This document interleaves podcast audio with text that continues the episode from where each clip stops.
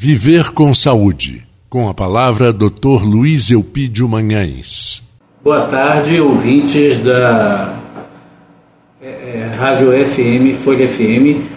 É, hoje, novamente, aqui, Dr. Luiz Eupídio, falando no programa Viver com Saúde. E hoje nós vamos conversar sobre a reposição hormonal, é, principalmente a masculina, onde só deve ser feito realmente com o médico, com orientação do seu médico e que não pode ser usada indiscriminadamente. Como a gente às vezes eu vejo muitas pessoas usando indiscriminadamente o hormônio masculino em academias, em outros lugares que não pode ser usado.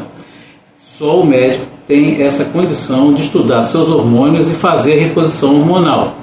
Muitas vezes um homem está em andropausa, com a idade, principalmente acima dos 45, 50 anos, em que há uma certa diminuição é, desses hormônios, levando a diminuição da libido, a diminuição da potência, o cansaço muscular, a diminuição da massa óssea, né? e fazendo muitas vezes que haja também um processo depressivo em cima dessa diminuição dos hormônios masculinos, assim como também a síndrome metabólica, a hipertensão, a dislipidemia e outros que podem ser ocasionados também pela essa diminuição dos hormônios que com o tempo tem que ser reposto.